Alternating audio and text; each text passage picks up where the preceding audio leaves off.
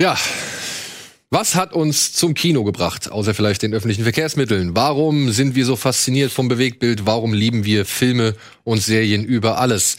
Das und noch mehr wollen wir heute in einer kleinen, lauschigen Spezialrunde ergründen. Viel Spaß beim Kino Plus Bonbon. Kino Plus wird präsentiert von Epson.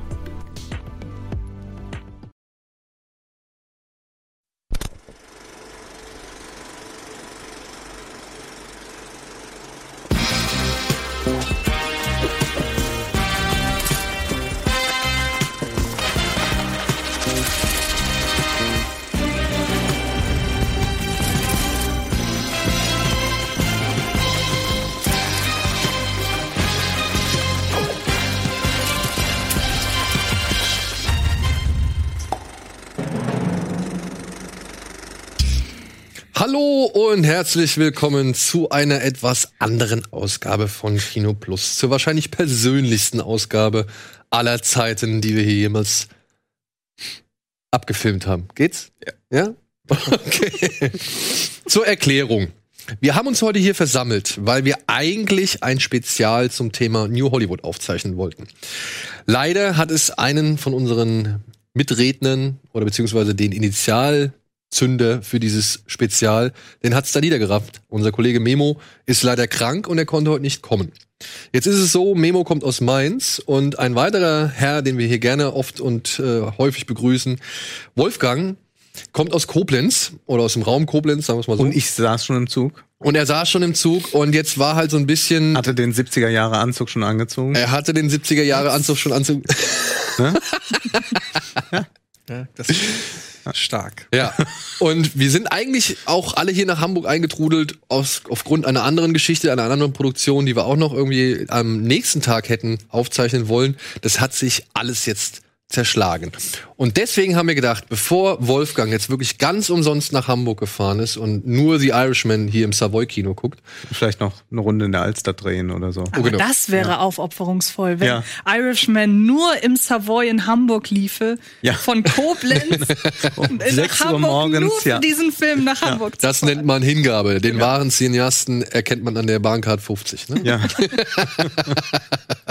Ja, und weil das halt alles dann nicht so ganz wirklich hingehauen hat und wir gesagt haben, ey, ohne Memo wollen wir es dann auch tatsächlich nicht so wirklich machen, haben wir beschlossen, ein Thema oder beziehungsweise eine Gesprächsrunde ins Leben zu rufen, die Antje mal angeregt hat. Genau, ne? das war mal, als es auf der Kippe stand, dass Filmfights nicht stattfindet, später stattfindet, war, da war ganz viel von ein paar Wochen und Monaten irgendwie mal so in der Schwebe. Und da hatte ich einfach so angeregt, wenn wir so, eh sowieso gerade alle hier sind, das war, glaube ich, auch in dieser Konstellation, dann lass uns doch einfach irgendwas aufzeichnen. Zum Beispiel, wir könnten über unsere privaten Kinogeschichten und wie wir zum Kino gekommen sind und so weiter reden.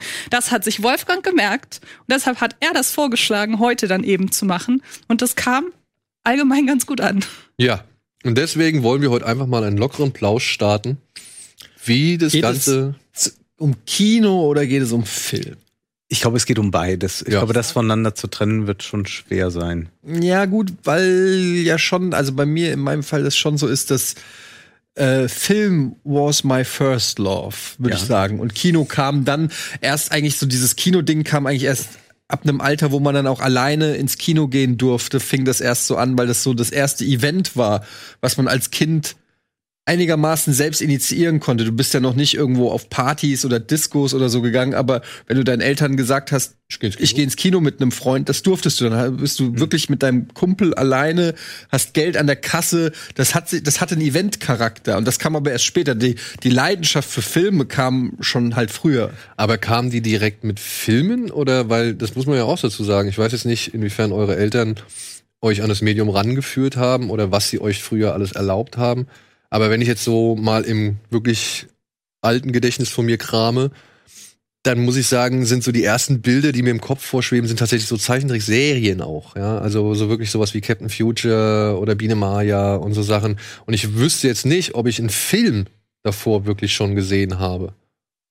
Wenn du verstehst, was ich meine. Ja, also gut, ich glaube nicht das erste, was ich gesehen habe, war wahrscheinlich nicht direkt ein zweistündiger Film oder so. Ja. Also klar fing das bei mir mit Serien an, die dann irgendwie im Vorabendprogramm oder Sesamstraße oder irgendwie so, also das Medium Fernsehen war natürlich war schon vorher da. Ich erinnere mich, dass ich viel Tom und Jerry geguckt habe tatsächlich. Das war als Kind, äh, ich weiß, das, wenn man sich das heute anguckt, ähm, denkt man sich so, wow, das ist ja Hart.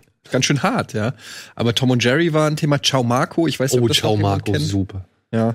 Ciao, ciao Marco. Kenn ich gar nicht. Ich auch nicht. Und Das ist eine wirklich todtraurige Anime-Serie über einen kleinen italienischen Jungen, der alleine, wirklich alleine von Italien nach Argentinien reist, um seine Mutter zu finden, die dorthin ausgewandert ist. ja.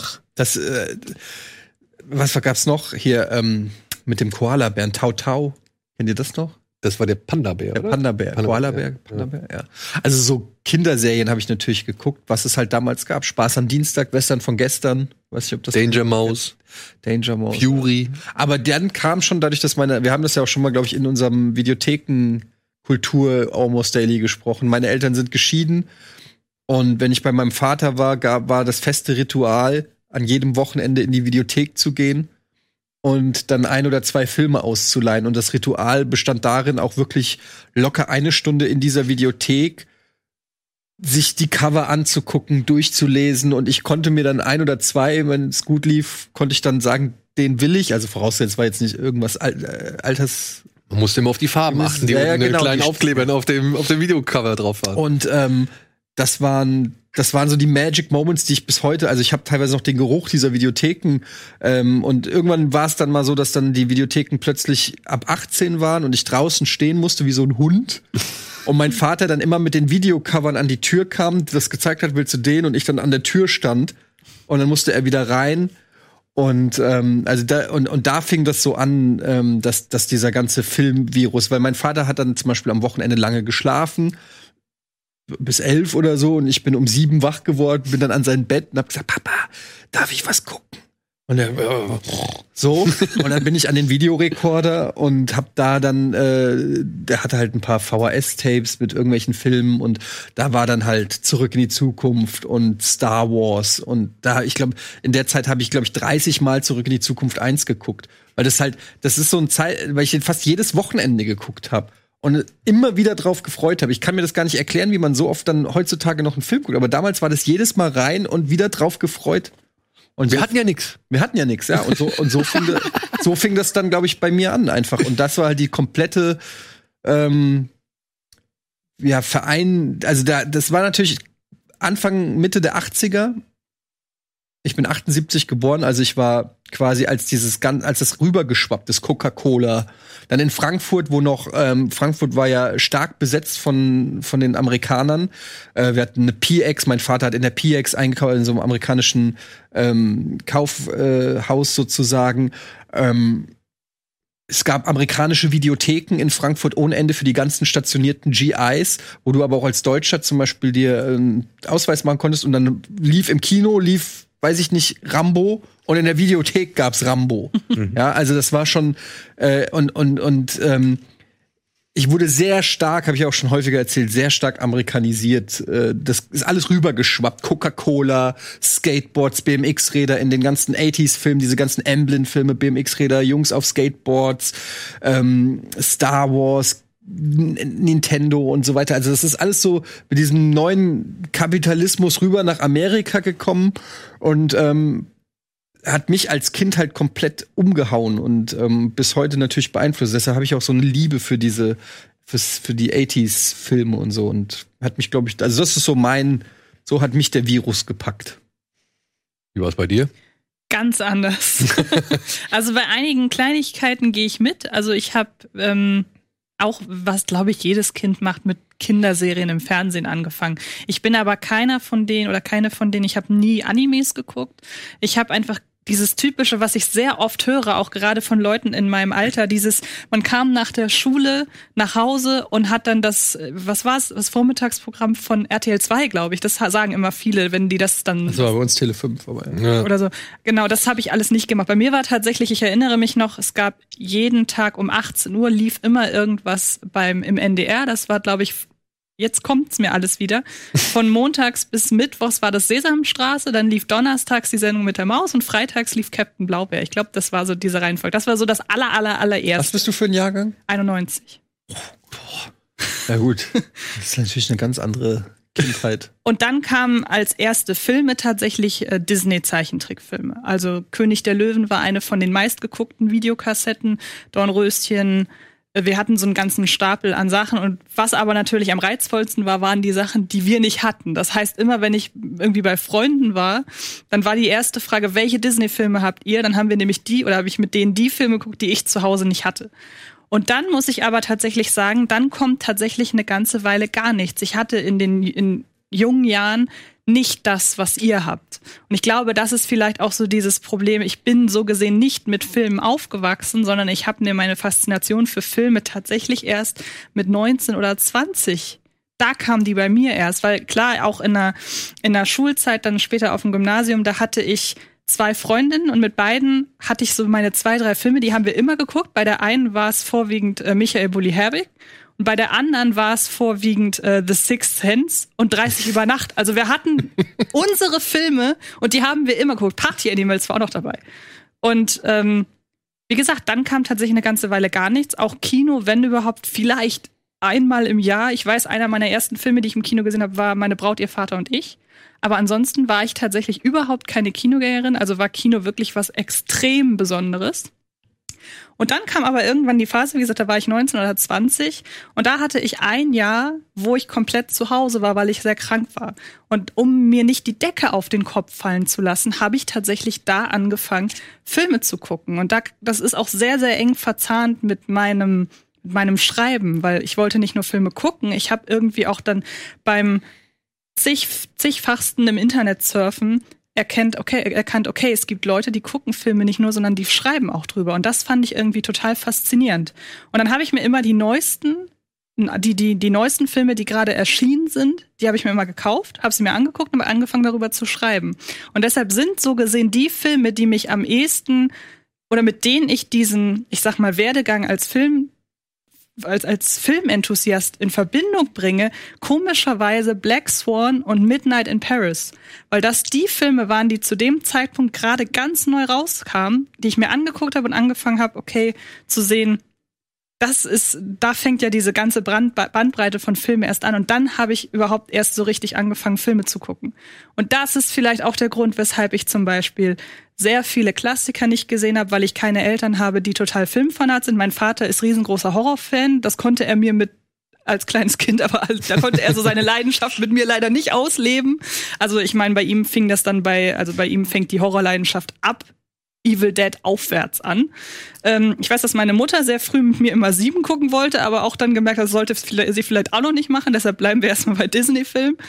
Und deshalb, ich hatte so diesen, ich hatte auch keine Leute, die gerne Filme gucken, so. Also tatsächlich, so diese ganze Kindheit beschränkt sich auf sechs, sieben Filme, die ich gerade genannt habe, oder meine Jugend so gesehen. Meine Kindheit auf Disney-Filme, meine Jugend auf die Filme, die ich gerade ansprach. Und dann ging das tatsächlich erst los. Und es ist wahrscheinlich ein super weirder Werdegang, wenn man bedenkt, wo ich gerade hier sitze. Aber das ist vielleicht auch mal so ein ganz anderer Ja. irgendwie. Und jetzt gucke ich ja so gesehen alles, was, was ich gucken kann. So. Überkompensation. Ich versuche das jetzt aufzuholen, was mir im Kindesalter verwehrt. Also halten wir schon mal fest. Es ist zum einen vielleicht die familiäre Situation, es ist zum anderen vielleicht das, das freundschaftliche Umfeld. Mhm. Wolfgang, wie war es bei dir? Bei mir fing es natürlich auch erst mit Kinderserien an, vor allem äh, Biene Maya. Ja. Äh, Und es hat mich aber als Kind schon damals natürlich die Musik fasziniert, dass da jemand mit so einem merkwürdigen Akzent singt in einem unbekannten Land. Ja, also das hat mich äh, fasziniert. Unvergessene Karel Gott. Und dann habe ich natürlich noch so ein paar andere Sachen geguckt, habe aber dann sehr früh sehr alte Sachen mir angesehen und ich kann gar nicht genau sagen, woher das kommt. Also ich bin nicht, es war nicht so, dass meine Eltern mir Schwarz-Weiß-Filme vorgesetzt haben und gesagt, so jetzt guckst du die mal, sondern ich bin, hatte eine Faszination für alles, was möglichst alt ist und auch ein bisschen merkwürdig ist. Und ich ähm, habe zum Beispiel mit, mit 10, 11 Jahren habe ich äh, die ganzen Edgar Wallace-Filme, also es sind etwa 36 oder 40, die habe ich alle gesehen, die wurden ja immer bei Kabel 1 wiederholt laufend. Äh, die haben mich fasziniert, weil ich dieses Schauspiel so großartig fand, diese großen Schauspieler in solchen merkwürdigen Rollen zu sehen und äh, dann auch, wie die gesprochen haben. Also dann ist dann der Kinski da, der nur sagt, Import, Export, ja, oder, oder äh, Elisabeth Flickenschild, die dann sagt, ja, ich habe ja eine ganz besondere Idee für Sie. Und also auch das, äh, also diese ganzen merkwürdigen, schrulligen Figuren, die da aufgetaucht sind, die fand ich faszinierend. Und ich habe dann die ganz alten deutschen Komödien geguckt, also nicht diese Lümmelfilme, noch eins früher, also mit Hans Moser, äh, auch ein bisschen Heinz Erhardt, äh, Hans Albers, äh, ein bisschen Rühmann, obwohl ich den eigentlich nie so besonders mochte. Aber Hans Moser war für mich immer der der größte. Äh, den werden jetzt viele unserer Zuschauer gar nicht kennen. Also Hans Moser war ein Wiener Schauspieler und war dadurch berühmt äh, geworden, dass er unglaublich schön nuscheln konnte. Also er hat wirklich vieles so gesprochen, dass man es eigentlich nicht verstehen konnte, aber das auf sehr virtuose Weise. Und mit einem sehr schönen Oberlippenbart. Mit einem sehr schönen Oberlippenbart und ich müsste mal früher Leben an der Reblaus gewesen sein. So hat er gesprochen und das war äh, für mich irgendwie faszinierend, dass es solche äh, schrulligen Figuren gibt. Und das war so das Erste, was mich fasziniert hat äh, am Kino, was noch überhaupt keine intellektuelle Auseinandersetzung war. Und gleichermaßen war ich fasziniert dann schon von Hitchcock, so mit 12, 13 Jahren und habe dann diese Hitchcock-Filme immer und immer wieder geschaut, habe zum Beispiel Mani und Vertigo äh, sehr, sehr häufig gesehen. Also Vertigo sicherlich am häufigsten, bestimmt 50 Mal, äh, Mani aber auch 20 Mal. Und die hat man natürlich als Zwölfjähriger noch nicht so verstanden. Warum ist er eigentlich da hinter dieser Frau die ganze Zeit her? Und warum äh, wird, wenn die Mani irgendwas Rotes sieht, warum wird er dann immer ganz schummrig und so? Und das, also da wurden ja viele Dinge aufgetan, die eigentlich ein Mensch im Alter nicht verstehen kann. Aber es hat mich fasziniert und ich hatte doch sehr früh gemerkt, dass da so eine ungeheure Substanz sein muss, dass man sich mit diesen Filmen immer wieder beschäftigen muss. Und das war dann äh, aber nicht so, dass es mich ins Kino gezogen hat. Also ich bin eigentlich so sporadisch ins Kino gegangen. Dann kam irgendein Film, den sollte man gesehen haben, den, denn dann war ich im Kino. Oder man war auf Geburtstagen. Das war ja, gehört mhm. ja auch sehr häufig dazu, dass man sich dann zusammen irgendwie einen Film ansieht und vor allem ging es ja darum, sich mit Popcorn dann zu bewerfen oder das ganze Kino zu tyrannisieren. Ja, das ne? macht, wenn man so es, als Erwachsener drüber nachdenkt, gar keinen Sinn, dass man nein. mit einem Kindergeburtstag ins Kino nein. gegangen ist. Nein, voll gut.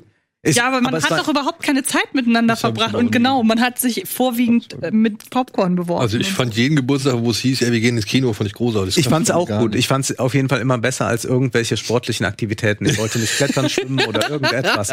Ich fand immer schon gut, wenn man irgendwo sitzen kann. Und deswegen war ich für das Kino. Ähm, und das eigentliche dann, also die Kinoliebe, also dass ich ganz, ganz häufig ins Kino gegangen bin, das kam äh, nach dem Abitur. Und zwar sind ganz viele dann auf Reisen gegangen und ich habe gedacht, bleibt CO2-neutral? Nein, Quatsch. Das hab ich natürlich nicht gedacht. Äh, ich habe mir gedacht, ich nehme das Geld, was man dann auch so bekommt, ja, womit dann eben die Leute die Reise machen, sage ich, ich gehe jetzt jeden Tag ins Kino und kaufe mir auch Unmengen DVDs. Also ich hatte dann schon eine recht große Sammlung, aber habe dann doch auch noch sehr viel mehr gekauft. Und dann habe ich mir eigentlich das ähm, alles so erschlossen, äh, oder was heißt alles, aber vieles erschlossen der europäischen Filmgeschichte, natürlich dann nochmal die ganzen frühen Hitchcocks und dann aktuelles, da erst nur so Programmkunstkino und dann, um ein bisschen sozial integrierbar noch zu bleiben und auch mal hin und wieder mit Freunden ins Kino gehen zu können, dann auch Mainstream. Und plötzlich hat mich der Mainstream viel mehr interessiert als die Kunstfilme, weil ich dachte, ach, das kann man ja alles herrlich analysieren. Und so kam das dann alles, ja. gab's, ein, gab's den einen Film, wo du gesagt hast, also den einen Mainstream-Film, wo du gesagt hast, ey, warte mal, da steckt eigentlich viel mehr hinter, als ja es den Anschein macht? ich glaube, es war schon sowas wie Kung Fu Panda. Also der erste Teil war es ganz sicherlich. Der, der, es war Ice Age war dabei. Es hat mich äh, Herr der Ringe fasziniert, obwohl ich da noch nie eine Analyse zu gemacht habe. Aber ich will das auf jeden Fall mal machen, weil mich das, also ich glaube, dass ich habe damals schon gemerkt, es gibt eigentlich sehr, sehr viel her. Es waren aber dann äh, ganz oft ähm, so diese ganzen äh, romantischen Komödien, die es dann gab mit Ashton Kutcher und äh, Jennifer Aniston und diesen ganzen, äh, weil ich dachte, da erfährt man eigentlich, wie Leute jetzt zum Beispiel gerade Sex haben oder warum sie äh, immer weniger Sex haben oder so. Das fand ich interessant. Das wird ja alles wunderbar in diesen Filmen verhandelt. Und es war nicht so der eine Film, aber es waren so, so einige solcher Filme, die wirklich als minderwertig galten, die mich aber dann besonders fasziniert haben und denen ich auch zum Teil eine große Qualität äh, zuschreiben würde. Also jetzt nicht Kung Fu Panda, aber es gibt unglaublich viele gute romantische Komödien oder auch man sieht einfach, wie gut diese amerikanischen Schauspieler in solchen Komödien agieren und was eigentlich Timing bedeutet. Und dadurch bin ich natürlich so sehr äh, beeinflusst, dass ich dann sehr leide, wenn ich mir eine deutsche Komödie ansehe. ja, das ist, glaube ich, aber meinst du, das ist nicht vielleicht auch ein Problem, obwohl, nee, würde ich nicht so sagen. Ich glaube, ich verstehe, was du meinst, weil ich finde nämlich halt zum Beispiel, dass fast überall in der Welt Schauspieler immer ein bisschen besser annehmen können, was sie da als Drehbuch und Film irgendwie angeboten bekommen und da ein bisschen mehr darauf eingehen. Ich will jetzt ein, ein ist vielleicht ein merkwürdiges Beispiel, aber wir hatten hier in Deutschland vor einiger Zeit diese Filme Smaragdgrün, Rubinrot, mhm. Saphirblau, so eine Fantasy-Zeitreisegeschichte mit so einem Mädchen, das durch die Zeit reisen kann und da immer so ein paar Verwandtschaften wieder trifft. Und dann gibt's noch eine Geheimverschwörung und was weiß ich.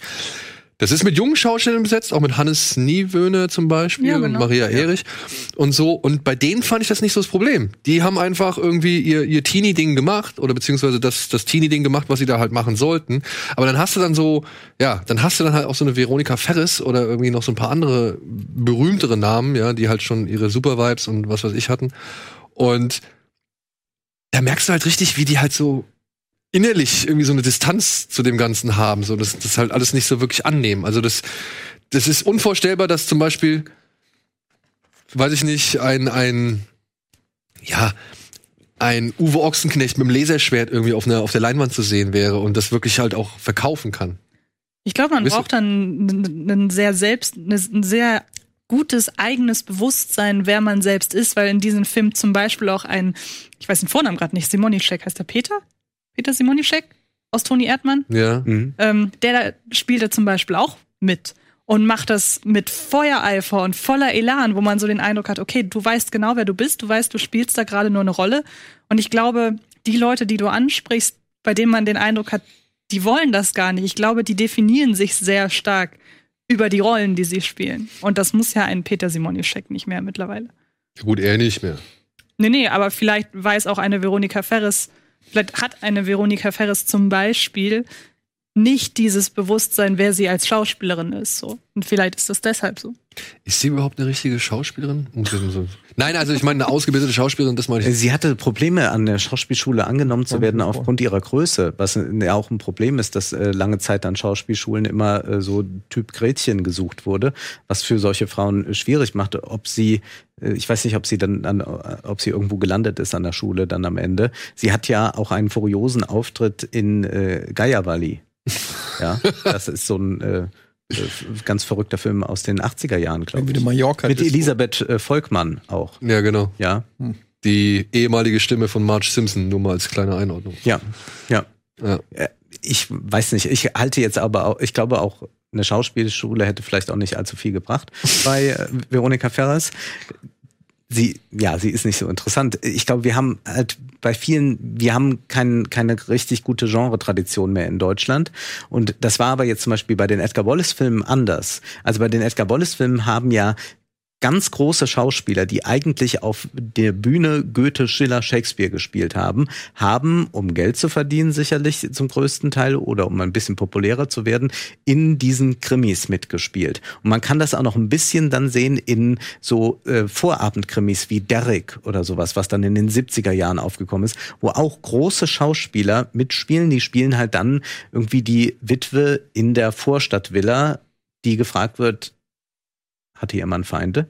Und, und, die können aber dann trotzdem, auch wenn das sehr limitiert ist, Großes da rausholen.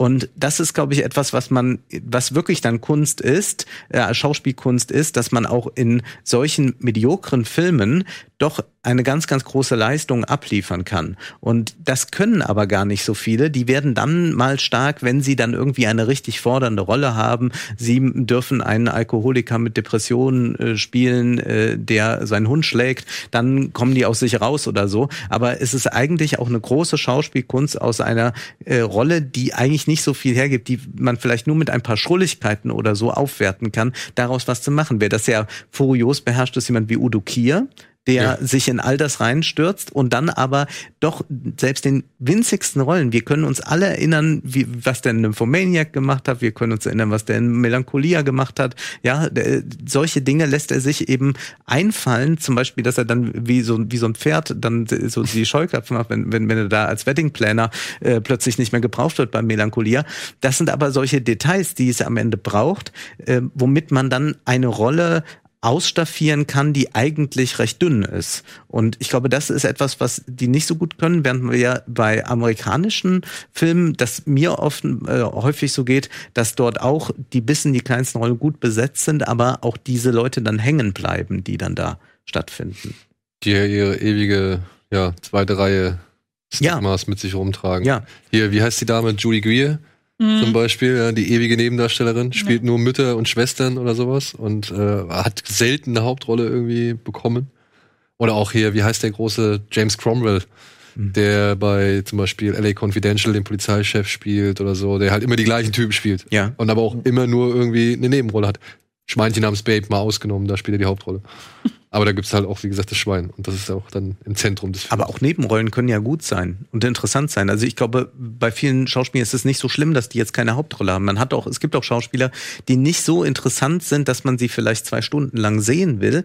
Aber in diesen kleinen Miniaturen, die sie da abliefern, da sind sie richtig stark. Und das ist eigentlich so toll an diesen äh, deutschen Komödien auch von früher, dass die einfach besetzt waren bis, bis in die, in die dritte Reihe mit eigentlich äh, guten, äh, guten Schauspielern, die daraus was machen können. Also selbst die Lümmelfilme. Genau, selbst die Lümmelfilme, wollte ich jetzt sagen. Ne? Da steht dann halt auch mal so ein Theo Ling Ja. als, als Schuldirektor Ja. da am Pult. Ne?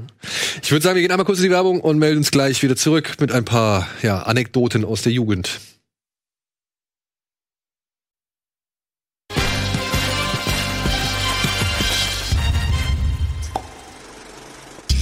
Herzlich willkommen zurück zu unserer kleinen Kino Plus Privatplauschrunde über unseren Werdegang in Sachen Kino und Film.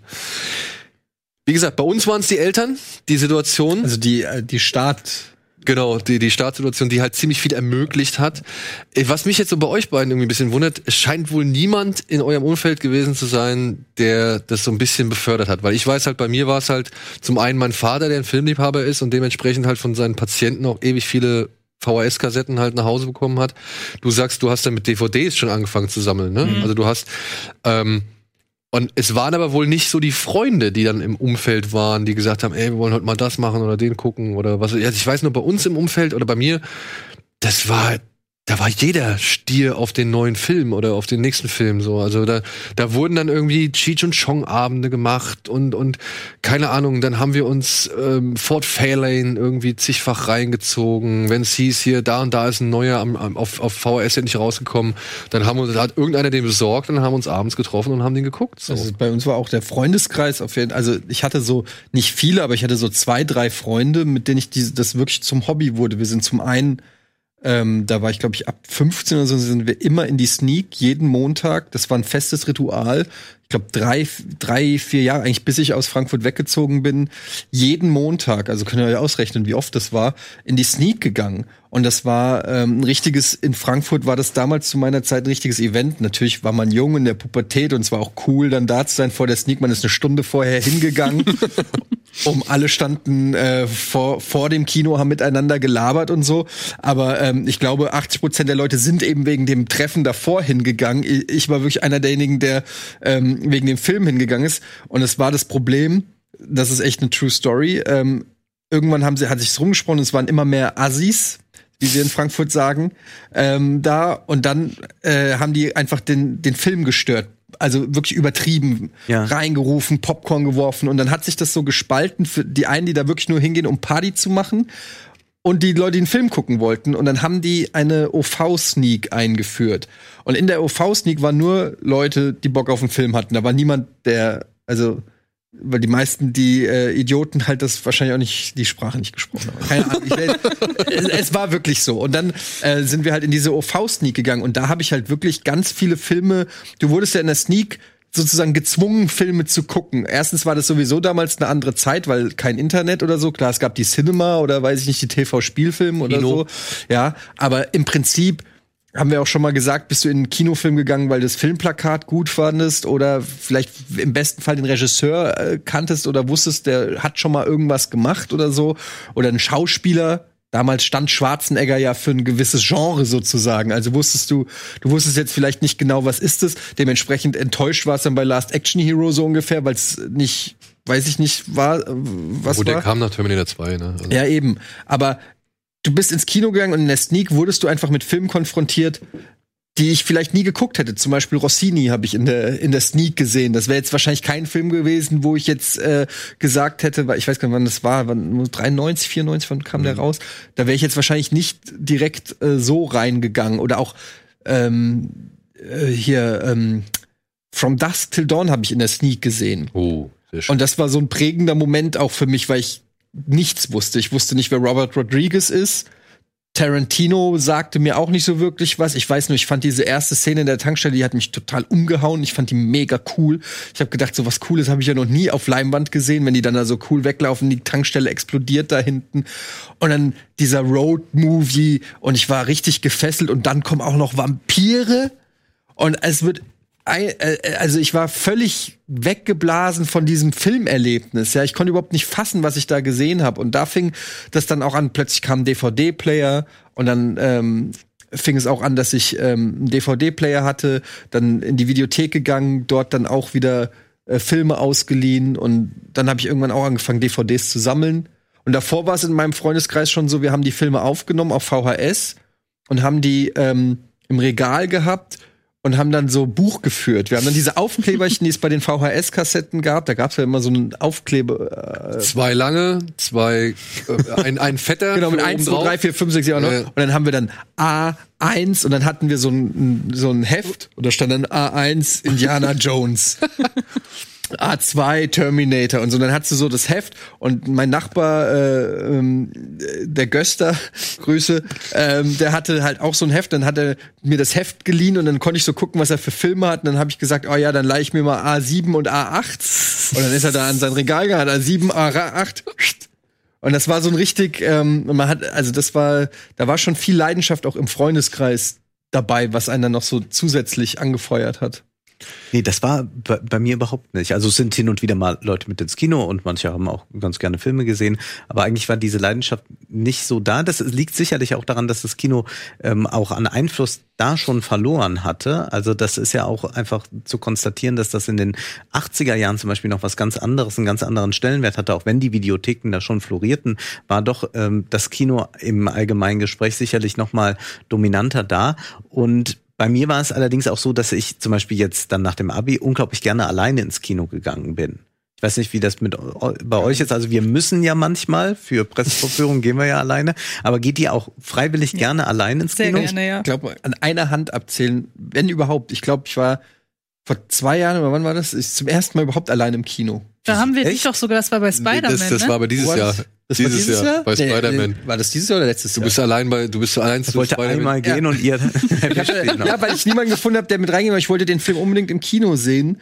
Und äh, ich es fand über, überragendes Erlebnis. Also es hat mir so gut gefallen. Es ist ein bisschen weird, wenn du dann, also ich, ich habe mich schon komisch gefühlt. So, du läufst dann da so rein und du bist irgendwie, du hast niemanden zum Reden, du sitzt im Kino. Irgendwie, es hat schon so ein, eine gewisse Einsamkeit, hat, mir- hat sich da so ein bisschen breit gemacht. Aber wenn der Film dann beginnt, ähm, Also ich finde das so furios, allein ins Kino Ja. zu gehen. Also ich bin kein Menschenfeind, aber ich gehe, Schon. ich finde das so großartig. Alleine, dann kann man das auch so, so ganz, dann ich time das dann auch so. Also in Koblenz ist das so, dass ich zu dem äh, Kino exakt zehn Minuten brauche.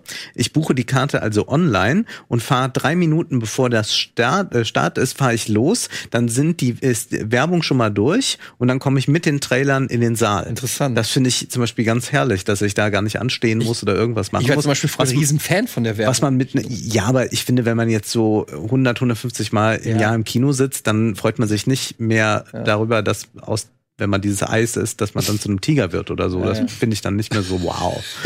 Und Also bei uns waren sie war- immer nur am Strand. Fr- Ja, fr- früher war das ähm, sicherlich was anderes. Da hat man ja auch immer die Werbung dann äh, fast toller gefunden als den Film. Da erinnere ich mich auch dran und man hat dann auch immer mitgeredet und mitgelacht.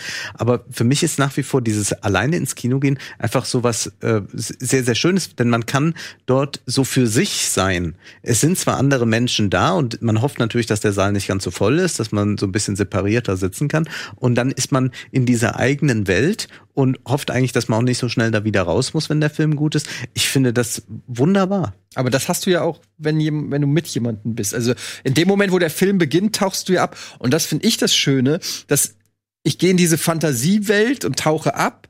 Und wenn diese Fantasiewelt beendet ist, habe ich aber direkt jemanden da, mit dem ich diese Erfahrung teilen kann. Ich weiß, ich habe das früher geliebt, das war eigentlich gehörte zu jedem Ritual dazu nach dem Film. Es ist ja heute auch noch immer so, man kommt raus, guckt sich direkt an und es bildet sich so direkt ein Kreis und Heutzutage ist es nicht mehr ganz so extrem, weil man es mehr auf sich wirken lässt und so, aber früher wurde dann direkt diskutiert. Und hat der nicht, wieso hat denn der das, weißt du noch, und der hat doch den und wieso, habt ihr das verstanden und der ist doch unter und wieso ist denn der nicht? Also ich fand das immer auch direkt dieses darüber reden. Bei mir hat sich immer schon dann direkt so der Wunsch gemacht, ich muss in irgendeiner Form das Gesehene mit irgendjemandem teilen oder mich mitteilen über meine Gefühle, die das ausgelöst hat. Deshalb war ich auch immer in Filmforen im Internet, in Diskussionsforen. Ich, das musste immer raus. Ich wollte auch immer überprüfen, ob meine Gefühle, die ich empfunden habe, richtig sind, ob Ja. ich den Film richtig verstanden habe oder wie andere das sehen und interpretieren und so. Ich finde, da hat sich auch tatsächlich so ein bisschen das Drumherum ein wenig geändert, weil ich weiß nicht, wie es bei euch war. Ich, vor allem würde mich das gleich mal bei dir interessieren, als du angefangen hast, wirklich dann einzusteigen, wo du sagst, Black Swan und was war das noch? Midnight in Paris. Midnight in Paris, das waren so diese Filme, wo du dann wirklich angefangen hast, auch die, die Meinung zu verfassen und zu formulieren. Ich bin tatsächlich durch zwei Errungenschaften, sag ich mal, in, in, in den noch stärkeren Bann des Films oder des Medium Kinos oder Medium Film geraten. Das waren zum einen natürlich die Zeitschriften. Ich habe in der Bibliothek hatten wir so ein Zeitschriftenregal, da stand dann die Cinema, da stand die Kino, da stand dann noch irgendeine andere Zeitschrift. Also das waren noch nicht so viele gab's da und auf dem einen weiß ich noch, das Heft habe ich sogar heute noch. dass da war Arnold Schwarzenegger mit Predator drauf. Also das Bild, wie er da steht mit seiner schönen M16 mit dem Granatwerfer unten dran und so. Und ich dachte mir so, wow, geil, vorne drauf auf dem Cover, das muss ein guter Film sein. Und dann habe ich mir das alles durchgelesen so. Und dann gab's dann auch, und dann habe ich gemerkt, okay, der erzählt jetzt in seiner Besprechung, erzählt er über den und den Film. Und das hat der und der schon gemacht. Und auch, das haben wir ja schon bei Truffaut gesehen und was weiß ich so, ne? Und Predator. Nein. ich habe mir nur den Artikel, nicht nur den Artikel zu Predator durchgelesen, sondern auch alles andere so. Das wäre ein interessanter Ansatz. Wo könnte man Truffaut da einbauen? Na gut. Und da war das aber immer so, die haben alle, die wissen alle, die haben alle schon mehr gesehen als ich. Und deswegen verstehe ich das nicht so, wie die das meinen. Ja? Und deswegen muss ich wohl genauso wissen wie die. Also genauso viel wissen wie die. Und hab mir dann irgendwie auch diese Hefte geholt. Tausend, ich weiß noch, ich habe auch so ein Heft, das habe ich auch noch zu Hause. Tausend VHS oder Videofilme, die man gesehen haben sollte oder die man zu Hause haben sollte. Und das war dann hab aufge ja, das war dann aufgegliedert in Familie, Horror, Thriller und was weiß ich. Und da waren die ganzen großen Filme drin, alle.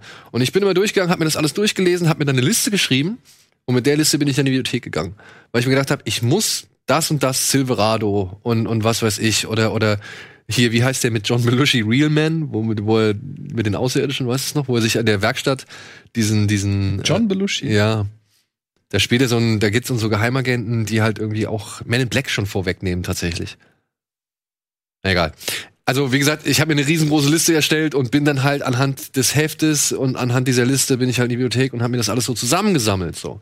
Weil, und ich finde, das gibt's jetzt heutzutage nicht mehr so oft. Klar gibt man noch gern mit seinem Fachwissen an und versucht irgendwie so ein bisschen äh, dem Zuschauer irgendwie zu sagen, an was gewisse Sachen erinnern.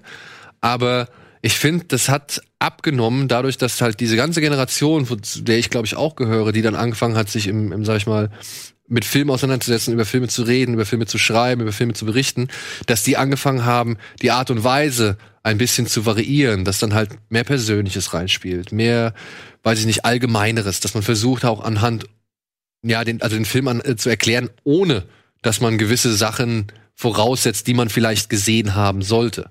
Ich weiß nicht, wie das jetzt, deswegen würde mich das mal interessieren, wie das bei dir war, als du gesagt hast, okay, ab Black Swan oder beziehungsweise ähm, Midnight in Paris. äh, will ich jetzt da meine Fühler weiter ausstrecken? Ja, also im Grunde kam dann ja erstmal die Phase, bei der ich gemerkt habe, okay, wenn ich mich mit Filmen befassen will, dann muss ich ja erstmal Filme gucken, so ganz banal wie das klingt. Ich möchte erstmal ein Gefühl dafür haben. Aber wie gesagt, das war gerade gar nicht, war wirklich gerade nicht äh, untertrieben. Bis dahin konnte ich ja gut, wenn ich jetzt sage, konnte ich an einer Hand abzählen, wie viele Filme ich gesehen habe, ist es schon, äh, ist es schon übertrieben. Aber ich habe halt wirklich einen sehr, sehr geringen Erfahrungsschatz einfach gehabt. So, so war es einfach. Das hat die, das haben die Umstände nun mal so hergegeben. Das heißt, in meinem Kopf war erstmal, ich muss erstmal überhaupt begreifen lernen, wie vielfältig die Filmwelt so an sich ist. Dazu gehörte dann erstmal natürlich dieses sich äh, alle möglichen äh, Filme, die auch nur ansatzweise für mich interessant klangen. Und da habe ich vorhin einen, einen wichtigen Teil vergessen. Ich habe mich schon sehr, sehr, sehr früh, selbst als ich die Filme noch nicht gesehen habe, für Horror interessiert, für alles, was gruselig ist. Da komme ich dann gleich nochmal zu. Ähm, und habe dann erstmal so generell geschaut, was gibt es, was mich interessiert, wird geguckt und so weiter und so fort. Hauptsächlich aktuelle Sachen, aber auch dann so ein bisschen zurückgehen. Dann habe ich irgendwann äh, mit ähm, äh, Eyes Wide Shut und Stanley Kubrick angefangen, so Hitchcock auch teilweise so ein bisschen.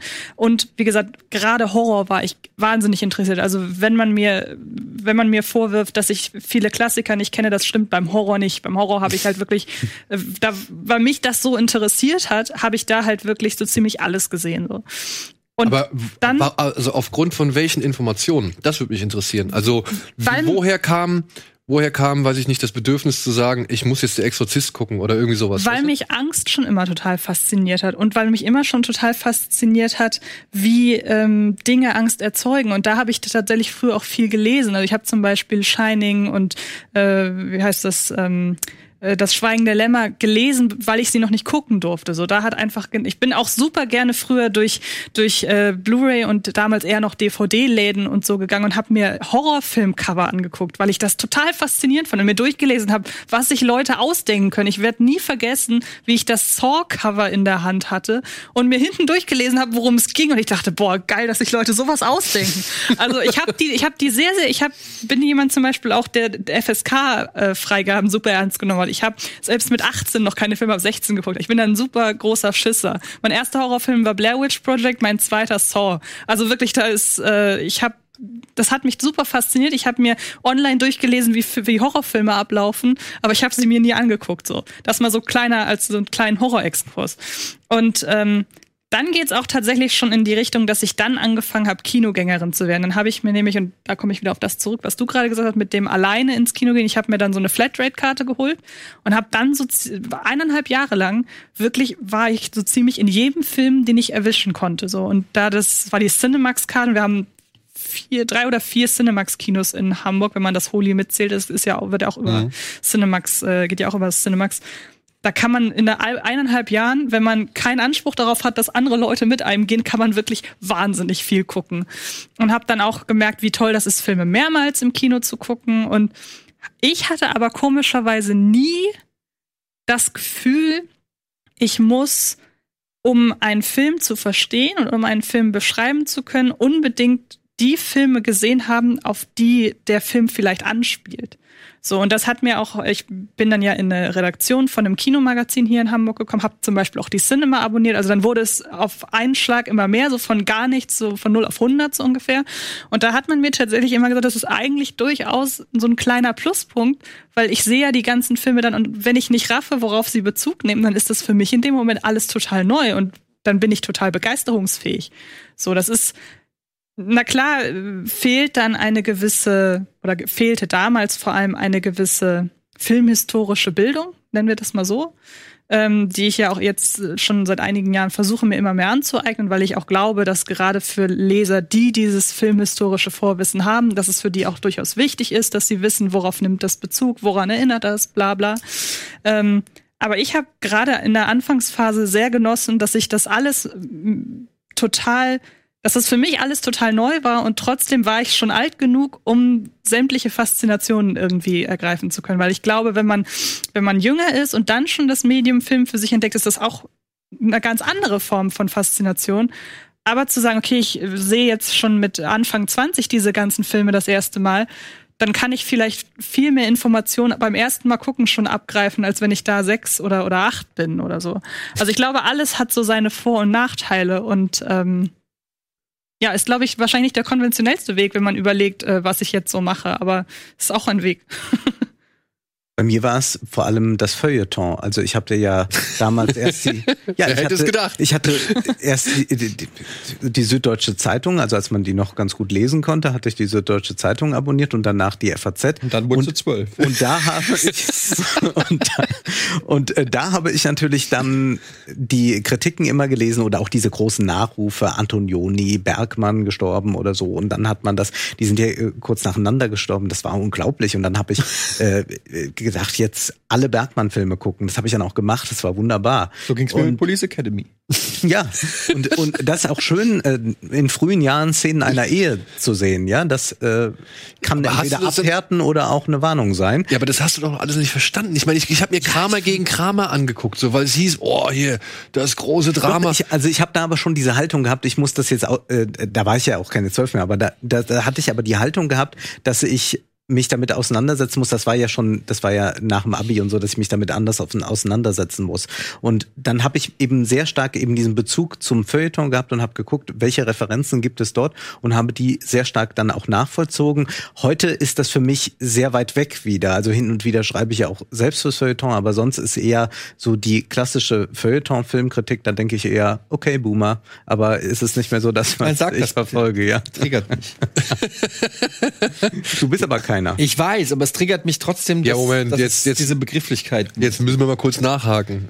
Doch, wir sind welche. Babyboomer. Nein.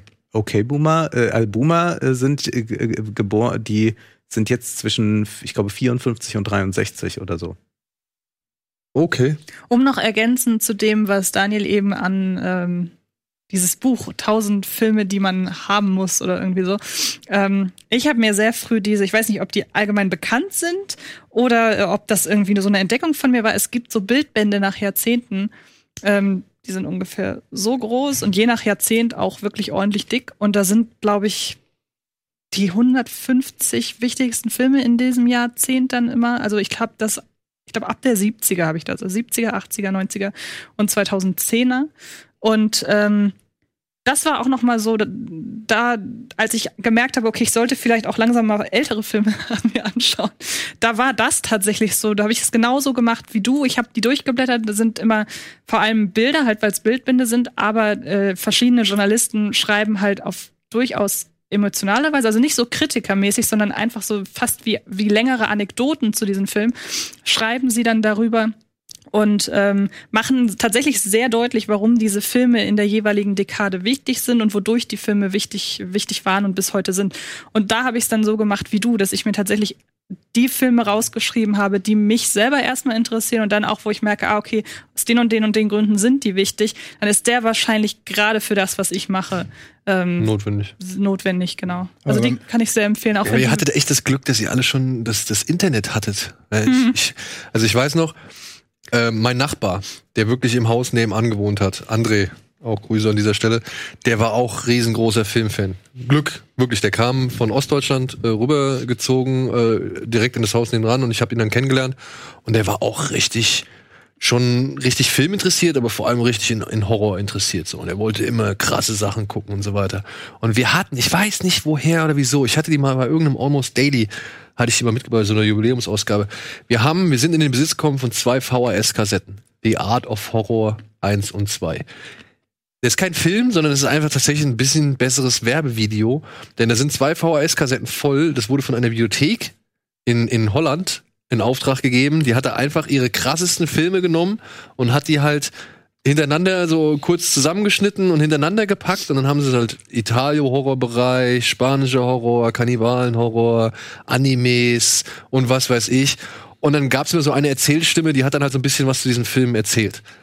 Und das war für mich ein, boah, das war ein Erweckungserlebnis, ja, weil wir haben uns halt Aber liegt vielleicht die Faszination und auch diese Sammelleidenschaft, die ihr jetzt beide beschreibt, auch darin, dass es eine Verknappung gab. Es war kein Überfluss. Also man musste Sicherheit. Filme, oh, der wird heute nachts um eins gebracht, äh, da muss ich nochmal aufstehen, den Videorekorder andrücken und, und lauter solche Dinge. Ja, wenn die mal wenigstens, wenn die mal wenigstens um nachts ein Uhr gebracht wenn worden die sind. überhaupt gebracht wurden oder, äh, oder eben dann wurde viel geschmuggelt und, und all das, das macht ja erst auch den Reiz zum Teil dann aus. Und wir haben ja heute einen unglaublichen Überfluss oder sagen wir so, wir haben einen vermeintlichen Überfluss. Wir haben natürlich Content ohne Ende, um dieses Unwort mal zu verwenden.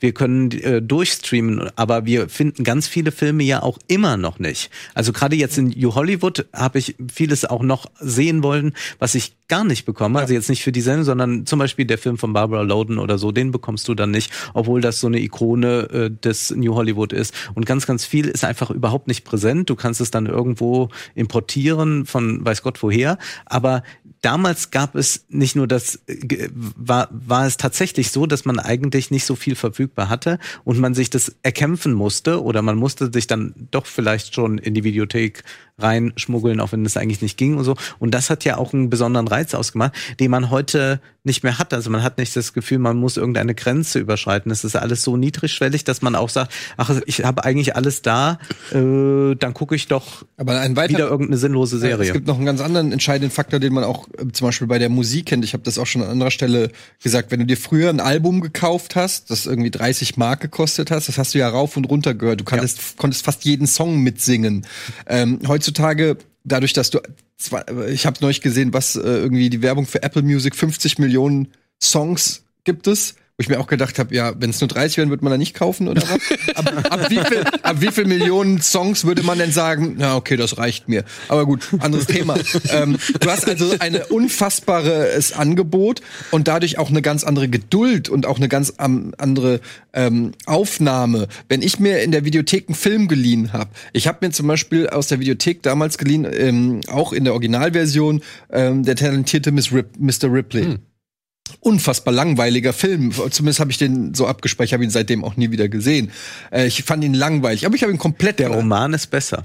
Gut, kann ich nicht, habe ich nicht gelesen, aber ich habe den dann gesehen, aber ich habe natürlich von Anfang bis Ende hoch aufmerksam und habe sogar die Bonusmaterialien, die auf dieser DVD war, auch durchgearbeitet, weil ich habe dafür gezahlt, irgendwie was weiß ich, fünf Mark, sechs Mark für zwei Tage, hatte den da und dann wird er halt auch geguckt. Ja, wenn das jetzt bei Netflix gewesen wäre, hätte ich vielleicht nach 15 Minuten, äh, ist immer noch nichts passiert, äh, pff, weg. Ja. Und das ist natürlich auch, du wirst dann natürlich auch anders konditioniert. Du weißt es vielleicht auch ein bisschen anders zu schätzen. Und zum Beispiel, was auch wichtig war, ist, dass ähm, das wirklich das öffentlich-rechtliche Fernsehen, möchte ich an der Stelle auch noch mal sagen, weil man schon auch ein bisschen darauf angewiesen war, was im Fernsehen lief. Mhm. Und auch dadurch habe ich dann einfach mal geguckt, was ist denn das? Ich habe zum Beispiel, wie, wie heißt der Film? Das ist, ich glaube, der Schrei im Dunkeln oder nee, war so ein, auch so ein Thriller aus den 60ern Warte. mit der blinden. Lass, wir lassen, wir, wir forschen kurz nach, wir gehen einmal kurz in die Werbung. Warte, bis es dunkel wird? Nee. das ist ein Am Horrorfilm. helllichten Tag. Nee, nicht, Nein. den habe ich da auch, aber auch ein gutes Beispiel, ja. Es geschah immer ganz, kurz bevor du, nicht so hektisch, wir haben eh keine Werbespots. ähm, es geschah im Helllichten Tag, sehr gutes Beispiel. Den habe ich bei meinem, äh, äh, bei meinem Vater damals geguckt, weil er und seine Frau den abends geguckt haben und ich dachte erst so, was ist denn jetzt hier Heinz Rühmann? Und, äh, Gerd Fröbe. Und ja, Gerd Fröbe und dann, und dann auch noch schwarz-weiß, das wird doch bestimmt hochlangweilig. Und am Ende saß ich so da. Ich war völlig geschockt. Ich Ja. war völlig angespannt. Ich fand es so spannend. Und das war mit ein Film, der ähm, mich dann so auf Hitchcock und so gebracht hat, weil ich gedacht habe, Moment mal, diese schwarz-weißen Filme äh, ohne Zeitmaschinen und Laserschwerte, die haben ja ein, die haben ja eine ganz komische Wirkung auf mich. Das hatte ich, hätte ich nie für möglich gehalten. Und plötzlich bin ich in so ein ganz anderes Genre geschlittert und habe plötzlich angefangen, Hitchcock-Filme zu gucken. Und ich war völlig weggeblasen, wie spannend die sind. Der erste Hitchcock, den ich dann gesehen habe, war bei Anruf Mord. Und, und ich bin fast gestorben vor Das ist der Spannung. One-Shot, ne? Oder ist es Nee, das ist der Cocktailverein. Cocktail für ein Leiche, stimmt. Bro. Ähm, ja, und ich, und ich, und, weil ich habe das auch noch, da war ich vielleicht zehn oder so, und ich habe das aber verstanden. Ja, es war ist ja nicht eine mega komplizierte Geschichte eigentlich, und es war so spannend. Ich konnte es überhaupt nicht fassen, ja. Und äh, und plötzlich hat sich so eine komplett neue Tür zu einem neuen Filmuniversum geöffnet. Und ich glaube, das war für mich auch immer wichtig, dass ich immer wieder und dann irgendwann kam dieses New Hollywood, diese 70er, dann habe ich dann irgendwann äh, habe ich glaube ich French Connection oder sowas gesehen und war war dann dann hat mich da wieder irgendeine Facette oder der Pate, irgendwann der Pate, habe ich gedacht, das ist bestimmt so ultra langweilig, das werde ich nicht mal verstehen wahrscheinlich und dann hat mich das aber so in seinen Bann gezogen weil da so viel, weil du die, die Szenen waren so lange und ruhig und ich war in diesen Szenen drin, diese Hochzeitsszene am Anfang von der Pate, ja. Das hat mich irgendwann, da konnte ich mich drauf einlassen und habe richtig in dieser Szene gebadet.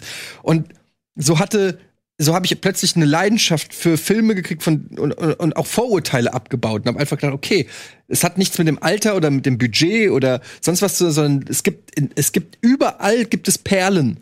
Und, und meine Aufgabe ist es sozusagen, die zu finden und zu, zu konservieren. Und, und so habe ich dann versucht, meine DVD-Sammlung aufzubauen, dass ich gesagt habe, ich will alle Filme, die ich super finde, will ich besitzen.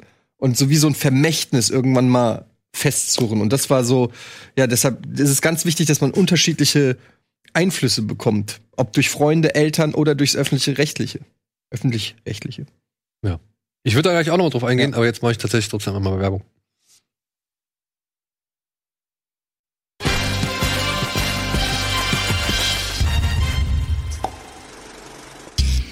Herzlich willkommen zurück zu unserer privaten Plauschrunde hier beim Kino Plus Spezialbonbon zum Thema, wie sind wir eigentlich ans Thema Film gekommen? Und warum hat uns das so fasziniert? Eddie hat jetzt endlich den Film gefunden, der ihn damals so fasziniert hat. Warte, bis es dunkel Warte, ist. bis es dunkel ist. Auf Englisch Wait Until Dark von Terence Young. Äh, Musik von Henry Mancini, Mancini ähm, und mit Audrey Hepburn, Alan Arkin. Und ähm, das war ein Film, wo wo es um Psychopath geht und sie ist blind und ihr Mann ist auf Reise und dann bricht er bei ihr in die Wohnung ein und sie ist plötzlich ähm, geht das Licht aus in ihrer Wohnung und sie hat dadurch diesen Vorteil, weil sie ist blind ähm, und es entsteht so ein Katz-und-Maus-Spiel mit eigentlich einer Frau, die komplett unterlegen ist, weil sie ist blind, sie ist äh, schwächer und der Psychopath ist unmittelbar in ihrer Nähe. Und den habe ich auch geguckt äh, mit 10, 11, 12, keine Ahnung, ich weiß es nicht mehr, ich weiß, aber der hat so einen bleibenden Eindruck hinterlassen. Und das war dann so eine Phase, wo ich dann halt auch für so der ist von 1967, also für für so so richtige äh, solche ja Hitchcock-esken oder auch ähm, ähm, na, was hast du Ed, äh, Edgar Wallace oder solche Filme ähm, gesehen habe. Bei mir war das tatsächlich noch, noch ein Tick anders so, weil ich meine, als, als ich groß wurde mit den ersten Sachen in Kontakt, da gab es halt drei Sender, ne? Ja. Es gab halt ZDF, ARD und es gab irgendein drittes Programm, was wir halt so hatten. Und das Highlight war natürlich dann dieses Sommerkino, wo du anrufen musstest und den Film aus drei Filmen konntest du einen auswählen und konntest dann halt äh, bestimmen, welcher Film an dem Abend laufen soll. Ey, das du dir mal vorstellen, ne? da hat das Volk abgestimmt, welcher Film am Samstagabend im Fernsehen läuft.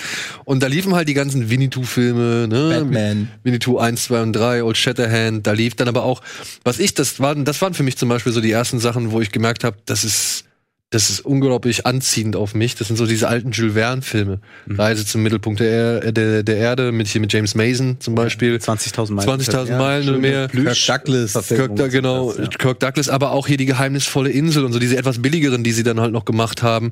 Oder wie heißt der? Der ist, glaube ich, auch im Erdkern so eine richtige Fabrik oder irgendwie sowas. Da war, ich, da war ich noch so überrascht, weil der Film ist eigentlich schwarz-weiß, aber man sieht halt, wenn man diese Fabrikanlagen sieht, sieht man immer so einen blauen Schimmer, weil die da irgendwie so ein, so ein mit Elektrizität, Elektrizität oder sonst irgendwas arbeiten und mit, oder mit Kernkraft oder sonst irgendwie. Und da war ich noch so, so erstaunt, dass plötzlich eine andere Farbe in einem Schwarz-Weiß-Film drin ist, ja.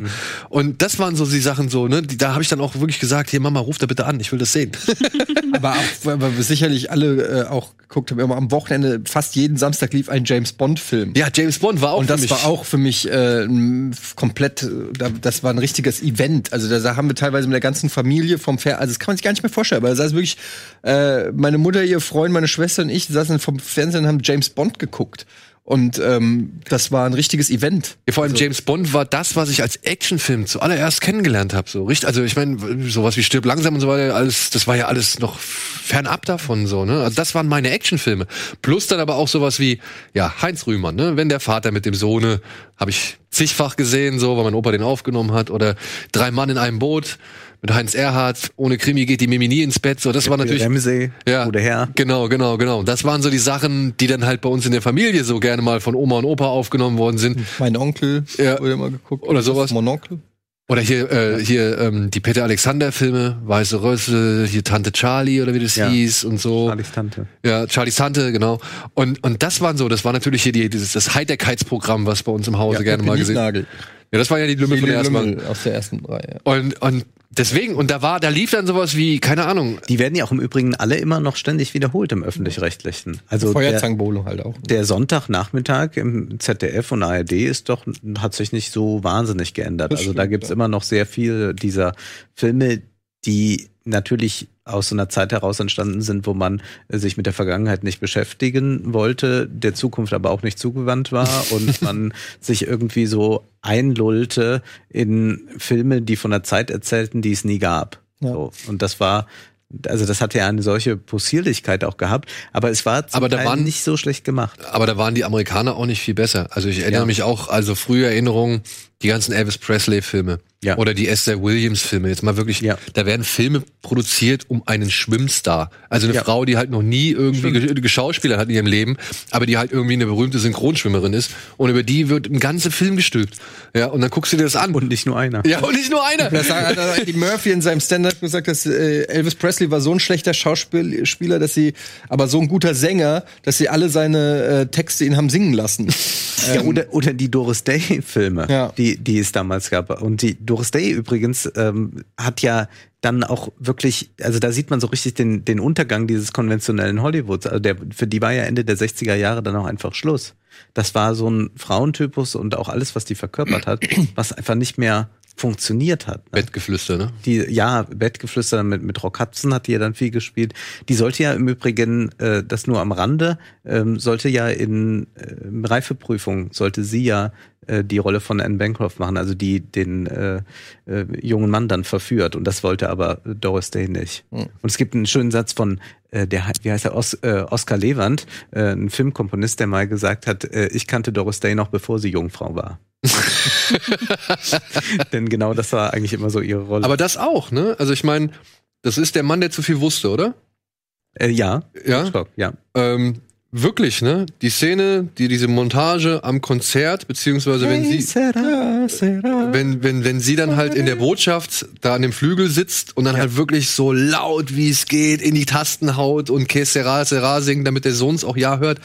Das waren für mich, wo ich auch gedacht habe, als kleiner Junge so, boah, spannend. Ja, genau. Das Spannend. meine ich. Diese Hitchcock-Filme, Ja. die funktionieren tatsächlich schon äh, nicht vielleicht in ihrer komplett, äh, äh, kompletten Komplexität, aber auf so einem, ähm, das ist ja auch was Scorsese gesagt hat, äh, neulich in diesem, äh, in seinem, seiner Rechtfertigung über die Marvel-Kontroverse, dass das ja auch im Prinzip Theme Park-Movies waren von Alf äh, Alfred Hitchcock. Also es waren sehr unterhaltsame Filme, auch für, für junge Leute, ähm, ohne jetzt die reduzieren zu wollen oder so, aber das hat schon für mich auch funktioniert. Also. Ja. Also als meine Mutter mitbekommen hat, dass ich mich so für eher gruselige Sachen interessiert habe, da hat sie mir die Vögel gezeigt.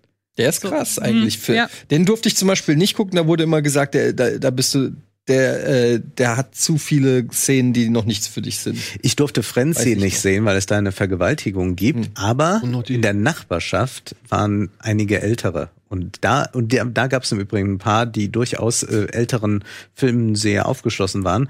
Und die haben den dann aufgenommen und dann haben wir dort dann Frenzy geguckt. So war es bei uns mit Nightmare on Elm Street. Ja. Den durfte ich nicht gucken, aber ich hatte so in der, in der Straße, in der ich gewohnt habe, so zwei ältere. Und die haben den geguckt, und dann saßen wir abends im Sommer immer so auf der Mauer und hat jeder erzählt und dann haben die von Nightmare erzählt. Und die haben es natürlich tausendmal schlimmer erzählt. als war. Und dann ist da dieser Kindermörder und der andere hat dann immer gesungen, eins, zwei, Freddy kommt vorbei. Und ich habe nur, ich kannte gar nichts. Ich kannte nur natürlich das Cover und die Erzählung und in meinem Kopf war das das Schlimmste, was es je also es geben musste. Es war, die haben das halt so gruselig erzählt und dann, ja, und dann kommt Freddy und er zerhackt die Kinder in ihren Träumen und so.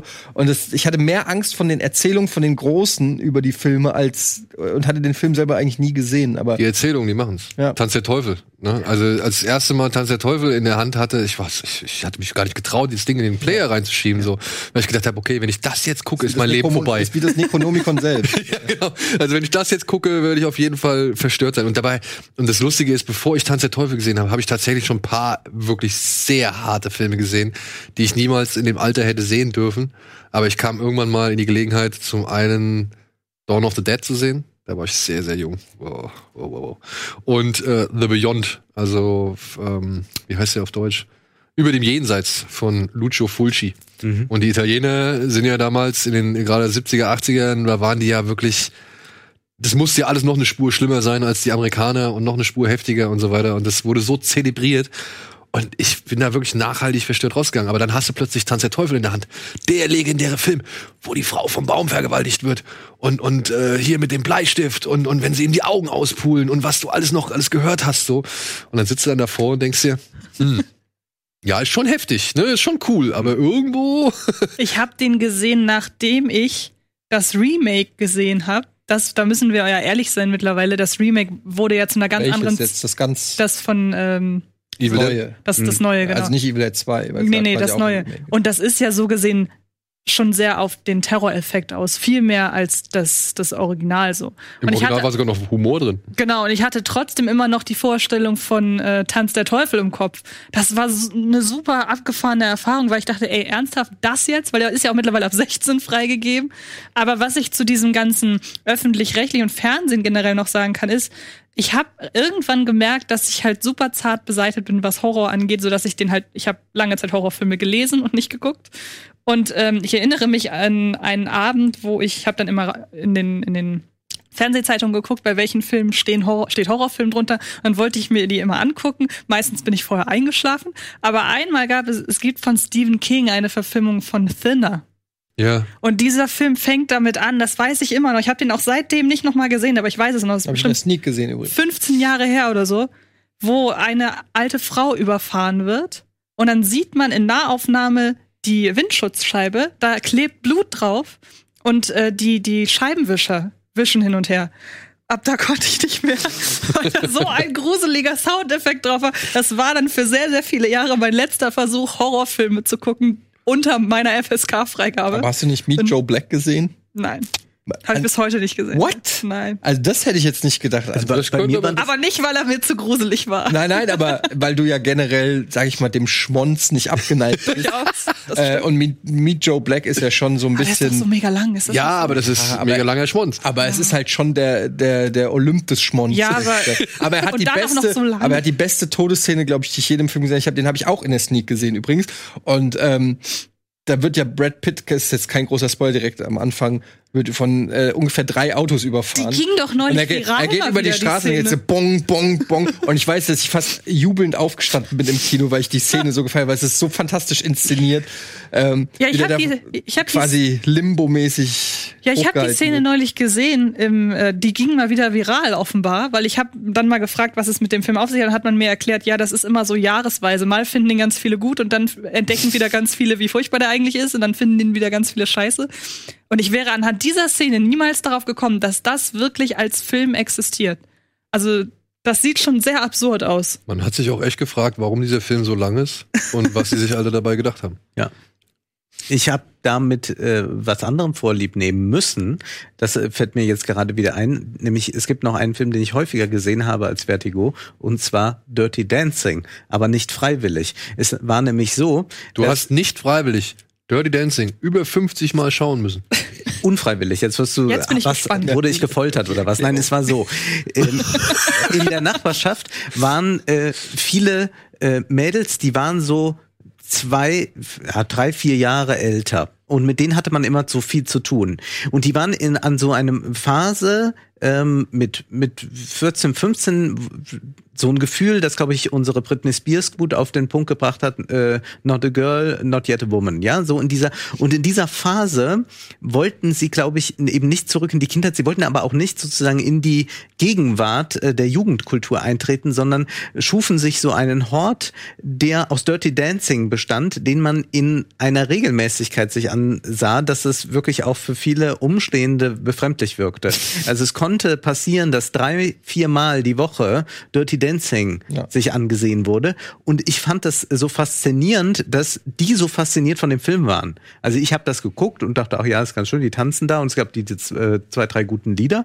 Aber die waren ganz besessen davon und versuchten eigentlich, sich dort so eine Zeitlosigkeit zu erarbeiten mit diesem Film, dass sie also nicht äh, in die Gegenwart kommen müssen, dass sie auch eben nicht mit den Herausforderungen des Lebens äh, konfrontiert werden. Und das ist natürlich eine grundsätzliche Haltung, die wir haben, wenn wir Filme lieben. Wir wollen auch vieles von uns fernhalten. Also im, im positivsten Sinne ist das auch eine Flucht. Ich Und wollte immer auf Endor leben. es, genau, es ist die Möglichkeit, äh, was anderes äh, zu leben oder die Zeit anzuhalten oder sich in eine andere zu begeben. Und das haben die Mädels da mit Dirty Dancing gemacht. Und ich saß immer dabei und habe mir das angeschaut und war äh, sehr fasziniert davon und habe dann sehr viele Jahre später, also irgendwann endete das dann, sehr viele Jahre später wieder erst Dirty Dancing gesehen und dann ganz bewusst analytisch gesehen, weil ich eine Filmanalyse dazu machen wollte. Wollte. Und dann habe ich plötzlich gesehen, dass das ja eigentlich ein Klassenkampf und so und das war mir dann vollkommen klar, dass man diesen Film äh, auch äh, hervorragend analysieren kann und dass er auch gut ist. Aber damals war das äh, etwas ganz, ganz Eigenartiges. Und jetzt sage ich dir was.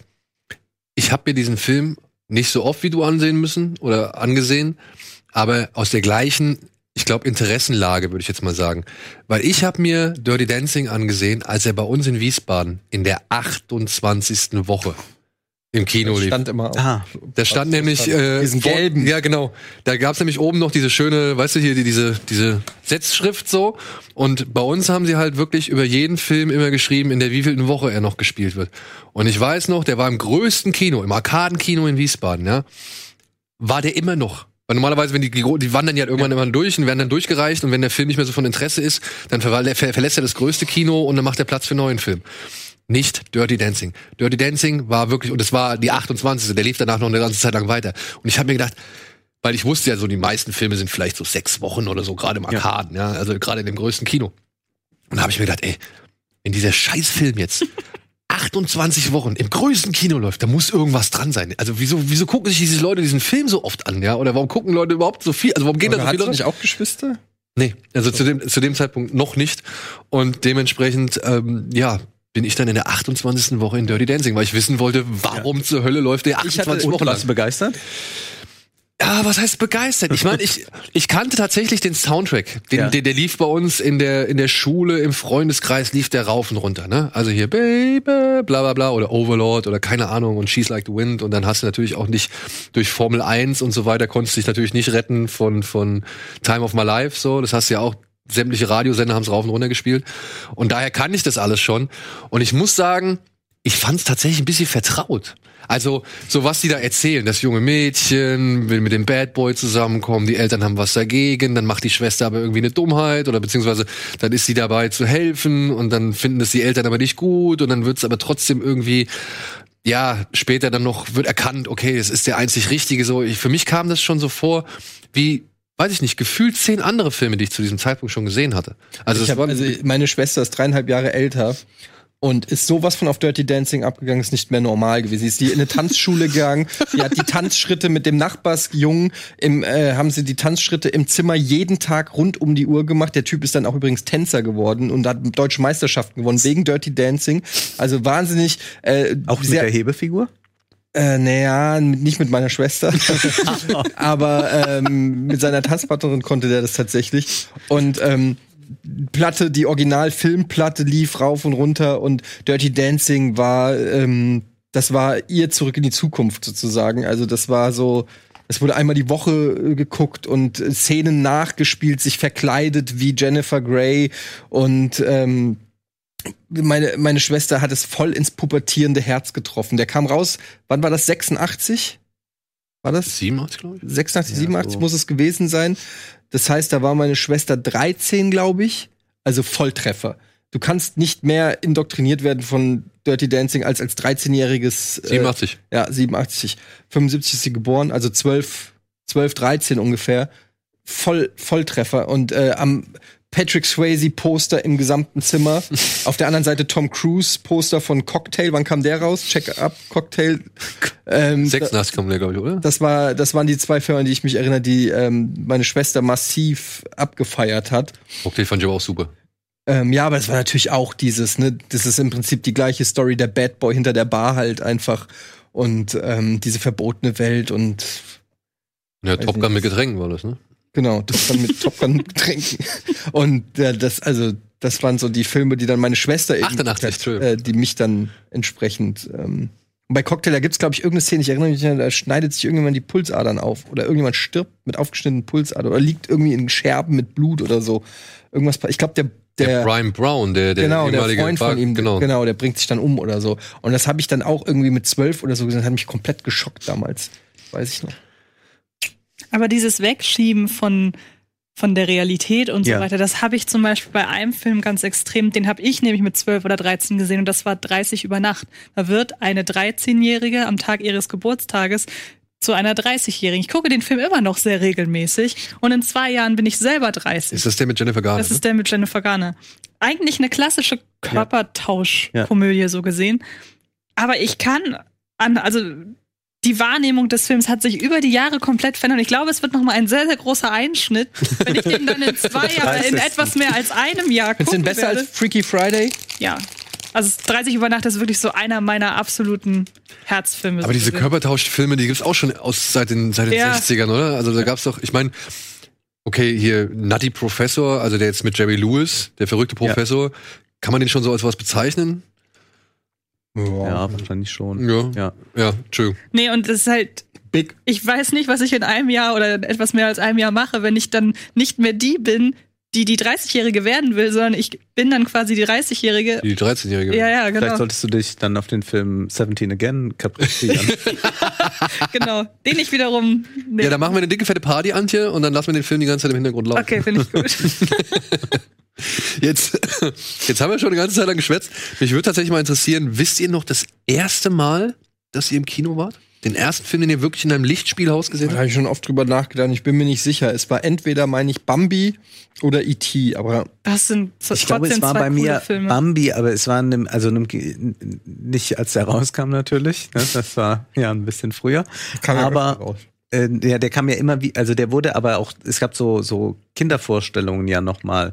Und da glaube ich, war ich in Bambi oder in irgendeinem anderen Kinderfilm-Klassiker, Zeichentrick-Klassiker. Kapp und Aber Kappa? das hat, aber es hat mich nicht so, also ich, es hat mich offenbar nicht so geprägt. Also ich kann mich nicht dran erinnern und kann auch nicht sagen, ich habe äh, dann auch geweint in Bambi, was man ja immer dazu sagen muss. Aber ich glaube ich nicht. Und ich bin heute froh, dass ich so eine große Distanz zu solchen Disney-Werken einnehmen kann. Weißt du das noch? Ich glaube, meins ist mega uncool. Ich weiß aber immerhin noch die allererste DVD, die ich besessen habe. Ich sag trotzdem das Uncoole erstmal. Und zwar, es gibt doch, das wissen wir ja äh, jetzt erst recht, es gibt doch manchmal diese wirklich für ganz, ganz kleine Kinder so Zeichentrickfilme, wo manchmal, keine Ahnung, wo manchmal einfach nur Serienepisoden von einem, von einer Serie aneinandergereiht werden und dann verkauft man das als Kinofilm. Und ich glaube, es gab mal so eine Zeichentrickserie von Pipi Langstrumpf. Da wurden drei Folgen aneinandergereiht, dann kamen die ins Kino. Man hat gesagt, wir haben Pipi Langstrumpf Zeichentrickfilm. Ich glaube, es war sowas ganz Furchtbares. Nicht sowas Cooles wie E.T. oder Bambi. Das ist nüchtern. Meine Mutter behauptet, ich habe E.T. zum allerersten Mal im Kino gesehen. Das ist cool. Nee, und die allererste DVD, die ich ich besessen habe, 82. ist, äh, 84, oder? 82. 82? Ja, okay. und die allererste, Ja, vielleicht in Deutschland 83. Aber. und die allererste DVD, die ich besessen habe, war aber der Simpsons-Film. Das müsste 2007 oder so gewesen sein. Da habe ich, ich habe nie Simpsons geguckt, war aber plötzlich der Meinung, ich müsste den Simpsons-Film gucken. Und dann habe ich den geschenkt bekommen. Ich glaube, meine erste DVD dürfte Pulp Fiction gewesen sein. Aber Pulp Ihr seid- Fiction oder Terminator 2? Ihr seid alle viel cooler. Also meine, eine meiner ersten, also ich glaube, ich habe drei Stück direkt auf Anhieb bekommen. Das eine weiß ich, was war Matrix. Oh, das ist auch ein Ähm, das andere war Einer flog übers Kuckucksnest. Was weiß ich noch? Das waren nämlich diese Warner Papphüllen, die noch diesen Umklapper da haben. Mhm. Und es war, glaube ich, noch ein Film. Ich glaube, es war Blade Runner. Das waren meine ersten drei DVDs. Aber da war es halt auch schon so, weißt du, okay, das sind DVDs, aber da war ich schon so im Sammelfieber. Da hatte ich halt schon tausende VHS-Kassetten. Ich weiß Und dann- nicht, was meine. Weißt du noch früher, Longplay? Ja, klar. Äh, Vier Filme auf eine VHS, äh, aber kannst super. du dann nicht mit einem Freund ausleihen, der nicht Longplay hat. Genau, du brauchst jetzt einen Videorekorder, der Longplay hat. Dann kannst du nämlich halt aus deiner vier Stunden Bandkassette kannst du acht Stunden machen. Wow. Das heißt, es passen also vier ganze Filme auf deine VHS-Kassette. Man hat mir nur gesagt, es ist halt leider ein bisschen qualitativ, muss man da ein paar Einbußungen hinnehmen. Ja, kann gut sein, aber auf VHS-Kassette war es eh alles scheißegal. Und ja, das war so auch unsere, unser Allheilmittel. Longplay. Also ich habe früher auch Filme noch auf Videokassette tatsächlich aufgenommen und mitgeschnitten, aber davon habe ich noch nie was gehört. Nein? Nee. Großartig. Aber ich habe wahrscheinlich auch so die letzten drei, vier Jahre der Videokassette wahrscheinlich noch mitbekommen und dann auf DVD gebrannt. Und was war dann, jetzt nochmal ganz zum Schluss, was war so ein, eine Sternstunde im Kino, wo man gesagt hat, ey, geiler Film oder, oder geiles Erlebnis, also das, das ist jetzt ein Moment, weshalb ich ins Kino gehe, oder das war jetzt ein, ein, ein Film, weshalb ich ins Kino gehe, das war eine richtig schöne Vorstellung, oder es war irgendwie, der Film war so herausragend, oder der ganze Tag hat schon so gut gepasst, und dann kommt am Ende noch der Film dazu, oder irgendwie sowas. Habt ihr da sowas? Verschiedenes. Also, habe ich, glaube ich, auch schon mal erzählt. Die Reise ins Ich an Weihnachten. Ja, das hast du schon ein paar Mal schon mal erzählt, ähm, wo mein Vater uns parken musste, damit meine Mutter die Geschenke irgendwie, also wir wussten nicht wohin, ist mit uns in die Reise ins Ich gegangen. Ins Kino. Das war, weil das war halt einfach die Reise ins Ich und anschließend gibt's Bescherung. Also das war schon, hat den Film sicherlich dann auch noch mal.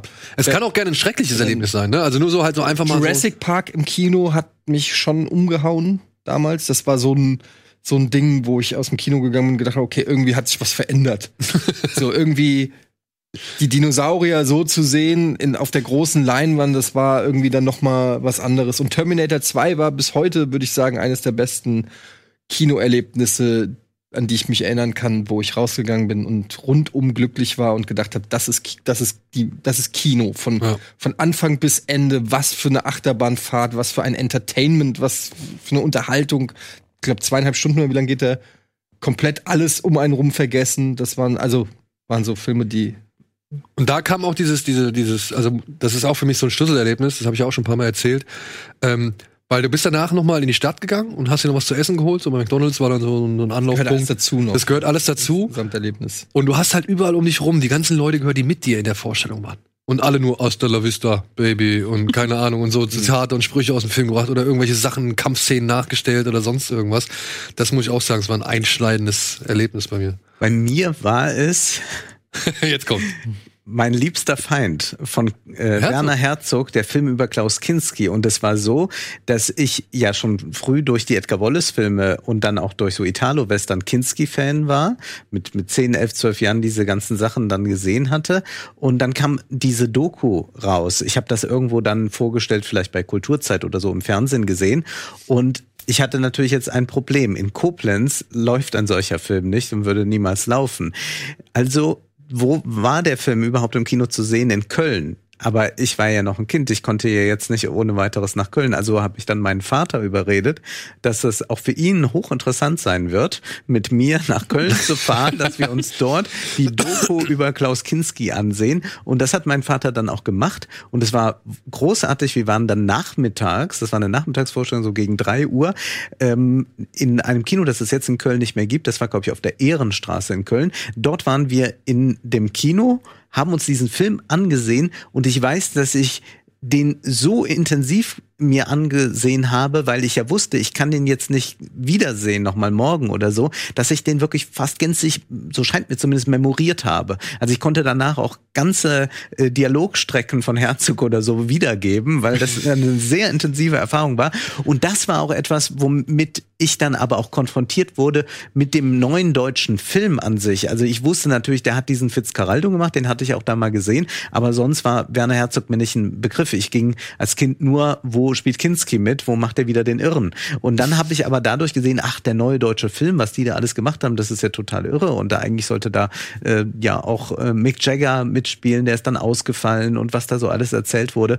Und plötzlich habe ich mich dann auch äh, relativ früh mit dem neuen deutschen Film dann beschäftigt. Also mit äh, vor allem mit Werner Herzog und ähm, Fassbinder. und Fassbinder. Ja. So, das kam dann. Aber das war durch diese Doku, die vor allem von Filmen auch dann erzählt hatte, ja wie Agyre oder so, was ich damals noch gar nicht gesehen hatte. Und da bin ich sehr froh, dass mein Vater das mitgemacht hat und ihr fand es, glaube ich, auch nicht schlecht. Was war bei dir? Ja, ich musste, auch, muss bei dieser Frage automatisch an den Film denken, bei dem ich das allererste Mal im Kino das oder nach dem Kinoerlebnis ähm, das Gespür hatte oder, oder das Verlangen hatte, den sofort nochmal zu sehen, nämlich der allererste Film, den ich überhaupt mehrmals im Kino gesehen habe, und das ist The Great Gatsby.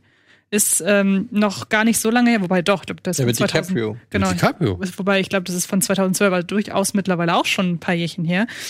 Aber ich war so gebannt von dem, von dem, ja, von, von dem Prunk und von der Musik vor allem und gar nicht so, so nebensächlich waren so Sachen, dass DiCaprio dabei ist oder irgendwie die Geschichte war auch so nebensächlich. Es war einfach so, der Film, und ich bin kein großer Buzz Lerman-Fan, das habe ich dann im Nachhinein gemerkt, weil ich die ganzen anderen Filme alle furchtbar finde. Romeo und Julia? Äh, Oh, ja, ist doch. alles nicht so mein Ding. Nee. Ich, ähm, aber das war wirklich zu 100 Prozent meins. Das hat mich total in seinen Bann gezogen. Und danach dachte ich so, ich muss den mindestens noch einmal sehen. Und dann habe ich ihn, glaube ich, dreimal geguckt. Und ähm, das ist so ein Erlebnis, das mir auf jeden Fall im Gedächtnis geblieben ist. Und der allererste Horrorfilm, den ich im Kino gesehen habe, das war nämlich das Maniac Remake. Und, Oh. und in dem Moment, nach fünf Minuten, als in äh, in Nahaufnahme dem Opfer das Messer unten da reingerammt wird und man hat dann diesen fetten roten Maniac-Schriftzug, war ich wirklich drauf und dran rauszugehen und dachte, gut, ich bin da halt mit dem mit der Distanz rein, das war eine PV damals, eine meiner ersten und ich bin mit der Distanz da rein, ja gut, ist ja Arbeit, dann ist es jetzt nicht gruselig, weil ich bin ja jetzt hier und muss das ja bewerten im Nachhinein. Nein, es war ganz, ganz schlimm in dem Moment. Aber ja, mit das Elijah war, Wood. Ja. Genau. Aber das war, ich dachte so gut, okay, wenn ich im Nachhinein dachte ich, gut, jetzt habe ich den überstanden, jetzt kann ich mir alles angucken. So. Der ist ja auch nicht ohne. Nee, eben. Und bei einer Leinwand kann man nicht weg. Und ich habe zwar zu dem Zeitpunkt schon einige Horrorsachen zu Hause geguckt, aber ich bin dann halt damals noch jemand gewesen, ich habe dann vorgespult oder keine Ahnung, habe dann nebenbei was anderes gemacht, um nicht hinzukommen, Ton ausgemacht, solche Sachen. Und im Kino kann man ja aber nicht weg. Und dann sich direkt Maniac zu geben, ist natürlich schon Ja. eine Hausnummer. Ja, da hatte ich bei, oh ja, also da musste ich, den habe ich in der PV verpasst. Und da bin ich tatsächlich in Wiesbaden zusammen mit einem Kumpel ins Kino. Den habe ich angerufen und habe gemeint, ey, ich möchte gerne, und das war so auch so das Ding, ich wollte eigentlich nicht allein ins Kino, obwohl ich tatsächlich schon, und das ist so die Sache, was, was als ihr das vorhin erzählt habt, ich musste anfangen, alleine ins Kino zu gehen. Ich hatte vorher immer die Gelegenheit, immer, immer einen dabei zu haben. Egal mit wem, was für ein Film ansteht, da war immer irgendjemand, der wollte mitkommen. Bei From Dusk Till Dawn zum Beispiel, da waren wir eine Riesengruppe, da waren wir 15 Leute oder so drin. Ich habe es halt geschafft, 15 Leute zu bewegen, in diesen Film reinzugehen. Und es hieß nur so, ja, was ist denn das? Ich so, ich habe keine Ahnung. Ich weiß nur, am Anfang geht's um Gangster und später geht's um Horror. So. Mehr wusste ich nicht so, ja. Und irgendwie sowas hatte ich aufgeschnappt. Und dann waren wir alle in dem Film und danach kamen sie alle an. Alter, geiler Film, geiler Film. Und trotzdem, erst spät kam ich in die Gelegenheit oder erst in die Situation, dass ich allein ins Kino gehen muss. Das waren dann meine ersten Fantasy-Filmfest-Erfahrungen, weil da wollte keiner mitkommen. Da bin ich dann allein nach Frankfurt ins Turmkino noch gefahren oder hier in die, wie heißt es, mein Taunuszentrum. Da war das dann auch mal und hab mir dann allein Kinopolis. Kinopolis, genau. Und hab mir dann da alleine die Sachen angeguckt, so zum Beispiel Blair Witch, habe ich komplett allein geguckt. Ja, habe ich auch im Kino gesehen. Da, das war auch ein krasser Moment. Ja, Der hat mich ganz schön das, der hat mich, der hat mich ganz schön, da, der ging mir die Pumpe, ey, wenn das da an dem Zelt so rüttelt, so, wo ich gedacht habe, weil das war so nahbar, weißt du, es war so, ey, du hast schon mit deinen Leuten, mit deinen Kumpels irgendwo draußen gezeltet, du hast auf dem Rock am Ring irgendwo draußen gezeltet in der Wildnis und so und ja, plötzlich rüttelt da einer in deinem Zelt und, Und deswegen mit sage ich immer Hotel. Nie Campingplatz. einem- Aber ich werde bei dem Film auch nie vergessen, das war so einer der ersten. Ich weiß nicht, es gibt ja diese oberflächlichen, ob, oberflächlichen Jumpscares, dass man kurz zusammenzuckt und dann ist auch wieder gut, aber es gibt auch so diese, die nach innen gehen und dass man so, so sich so fühlt, als wäre man so in die Magengrube Ja. getroffen. Und da war Blair Witch Project die allerletzte Aufnahme, wenn, wenn der Groschen fällt und man versteht, warum der gerade in die Ecke guckt. das war so der, Ja. war der erste Das, hat bei, Moment. das war der Doppelschock. Erstmal Ja. war alles drumherum schon diese Verlassenheit im Wald und kein Ausweg und es wird immer, es spitzt sich immer weiter zu und Schreie und Panik und diese Angst, die sich äh, macht. Und dann macht's auch noch mal Klick und du denkst so, oh fuck, jetzt habe ich gerade was ist. Dann kriege ich schon Gänsehaut, wenn ich nur dran denke. Aber da muss ich damals wirklich, heutzutage schockt das wahrscheinlich niemand mehr, aber damals, ey, war das für mich schon Aber da muss ich gerade dran denken, das ist eine Geschichte, die habe ich noch nie erzählt, weil sie mir eigentlich ein bisschen peinlich ist. Aber ich habe damals Blair Witch Project bei meinem Zahnarzt geguckt. Weil ihr müsst euch vorstellen, mein Zahnarzt hatte einen Fernseher und weil da lange Wartezeiten herrschten und man wollte die jungen Leute ruhig stellen, lief da wahlweise Mr. Bean oder Dick und Doof. Ich weiß nicht, wie oft ich an dieser Stelle schon gesagt habe, dass ich beides hasse. Ich hatte aber die DVD von Blair Witch gerade aus der Bücherei dabei. Hab gesagt, können Sie bitte Blair Witch auf dem Und äh, du auf hattest so lange gewartet, dass du den ganzen Film nicht den ganzen. Film, aber ich habe dann tatsächlich gesagt, könnten wir bitte noch eine Weile warten. Ich würde den gerne bis äh, zu Ende gucken, so ungefähr. Durfte ich nicht. Aber das verbinde ich mit meinem eher mit meiner ersten Sichtung von Blair Witch. Vielleicht rührt daher auch meine Antipathie gegenüber Mr. Bean und Dick und Doof. Ich weiß es nicht, aber Und wie ist Kann jetzt dein. Verhältnis zu Zahnärzten generell? einfach, es war von Anfang an nie gut. Wow, aber okay. aber das muss, das das muss. ein cooler Zahnarzt. Project jetzt nochmal. Seitdem denke ich, Oder? mein Zahnarzt ist eine Hexe. Gucken wir mal eine DVD einlegen. kann man eine DVD anlegen. Ja, wie gesagt, und dann habe ich halt äh, den, den Maniac musste ich dann in Wiesbaden gucken. So, da habe ich ihn angerufen, habe gemeint, hast du Bock? Und dann, wir saßen wirklich, wir saßen zu dritt im Kino. Ich glaube, außer uns beiden war noch einer da. Na, warst froh, dass du ihn erwischt hast. Ja, ja, und ich war wirklich froh, dass ich ihn erwischt habe. Ich fand nämlich echt gut. Ich fand nämlich echt gut. Ja, wollen wir, wollen wir Feierabend machen? Ja, sonst reden wir noch zehn Stunden. Ja, genau. Aber es war doch mal ganz nett. Haben wir doch Über mal alle Filme, die ich je im Kino arbeite. Ich glaube, wir haben heute sehr viel Lust auf Kino gemacht. Ich freue mich, glaube ich, jetzt noch mehr, dass ich heute Abend den Scorsese im Kino sehen kann. Aber das freut mich, dann gibt's keinen Verriss. Und ich mag das nicht, wenn Nein, du, nein, nein, nein. wenn du Filme Nein. verreißt, die ich mein mag. Lieber, das fühle ich mein mich Lieber, schlecht. da lasse ich mich ja nicht beeinflussen. Wenn ich jetzt Ja, heute ein aber schön, wenn ich ein bisschen beeinflussen. Ich, nein, nein, nein, nein. Ich versuche natürlich, äh, das meine persönliche Gefühlslage rauszuhalten, auch bei einem Scorsese. Aber geh doch mal da ganz offen rein und denk dran, dass Naja, ich meine- den sehr mag. Meine, meine Offenheit ist ja ohnehin, dass ich ein sehr großer Scorsese-Fan bin. Ja, aber da ist auch das Potenzial für Enttäuschung natürlich. In der Tat. Ich gucke einfach nachher ich Witch Project. Dann Also ein echter Scorsese. Und wir hätten so gerne, ich hätte noch so gerne heute über ein wilder Stier gesprochen. Auch ein, ja. Ja. Und ich habe extra Two Lane Blacktop noch mal geguckt. Den wir gar nicht hätten drangenommen. Ja, habe ich trotzdem geguckt. Guter Film. Okay, in diesem Sinne, Wolfgang, ich hoffe, wir konnten dir zumindest. Das war schön. Das Ja. war doch ein herrlicher Zeitvertreib hier. Cool. Also das äh, ist hoffentlich eine Dafür kleine komme ich doch Schädigung. gerne mal. Aber wir holen das nach mit dem New Wir Hollywood. holen das das, mit dem New Hollywood auf jeden Fall nach. Wahrscheinlich kommt die Ausgabe, die wir hier gesendet haben, wahrscheinlich eh später als das New Hollywood Special. Äh, wer weiß es.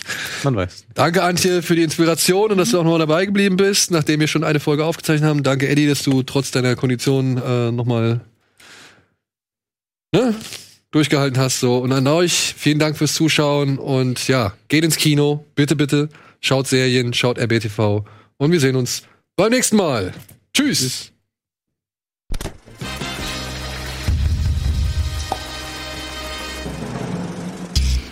Diese Sendung kannst du als Video schauen und als Podcast hören. Mehr Infos unter rbtv.to/kinoplus.